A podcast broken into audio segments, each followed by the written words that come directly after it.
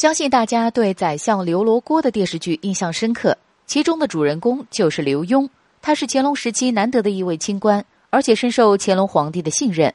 乾隆皇帝上了岁数后，将皇位传给了永琰。但是，虽然乾隆将皇位传给永琰，实际上政治权力还在乾隆手中。在嘉庆皇帝继位的时候，刘墉已经上了岁数。一天，刘墉前来向嘉庆皇帝告老还乡，想要安度晚年。但是嘉庆却一直在挽留他。刘墉想要告老还乡的事情传到了乾隆的耳朵里，于是他叫来嘉庆，问他对刘墉这件事持什么看法。嘉庆表示，他想让刘墉继续留在朝廷中。乾隆皇帝又问嘉庆，到底是留还是去呢？嘉庆一听，瞬间没了主见。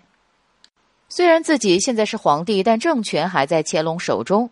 嘉庆不太懂乾隆皇帝想表达什么，便沉默了。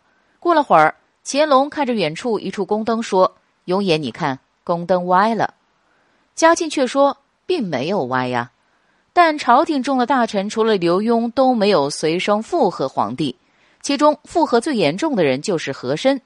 后来乾隆命和珅去将宫灯摆正，嘉庆在领悟了其中含义之后，便批准了刘墉回乡的请求。乾隆做这个举动是有何深意呢？其实他只是用宫灯来点拨嘉庆。朝中像刘墉这样的正直大臣并不多，大清的奖赏就像宫灯一样，实际上早就歪了。而且绝大多数的人都会附和皇上，尤其是和珅。和珅的权力高，也并不想让刘墉今后遭到迫害。